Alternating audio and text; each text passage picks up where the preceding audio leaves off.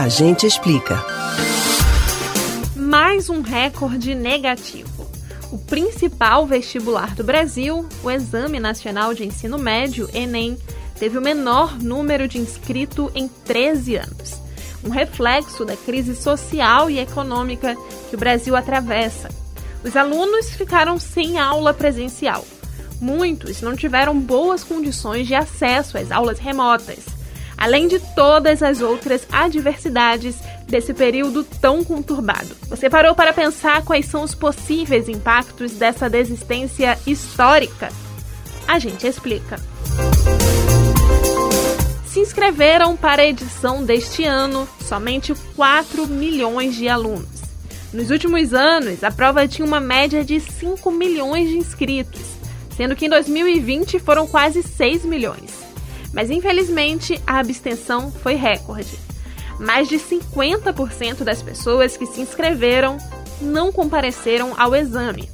Uma das principais polêmicas envolvendo as inscrições para a prova desse ano foi a decisão do MEC em não conceder isenção da taxa de inscrição aos alunos faltosos em 2020. Assim, muitos alunos de escola pública e de baixa renda desistiram de prestar a prova.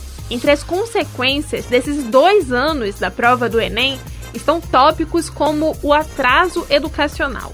É que não só alunos do ensino médio foram prejudicados com a pandemia. Aqui no Recife, por exemplo, só depois de um ano e quatro meses, os alunos da rede municipal de ensino voltaram às salas de aula. De acordo com um estudo ao Centro de Aprendizagem em Avaliação e Resultados para o Brasil e a África Lusófona, vinculado à Fundação Getúlio Vargas, a Covid-19 pode fazer a educação no Brasil regredir em até quatro anos, o que logo impactaria também na nova geração de profissionais. Por causa da pandemia, mais de um em cada seis jovens do mundo precisaram deixar de trabalhar segundo estimativas da Organização Internacional do Trabalho. Não podemos adivinhar o futuro, mas sem dúvidas as consequências da pandemia serão transformadoras em áreas como os estudos e dos empregos.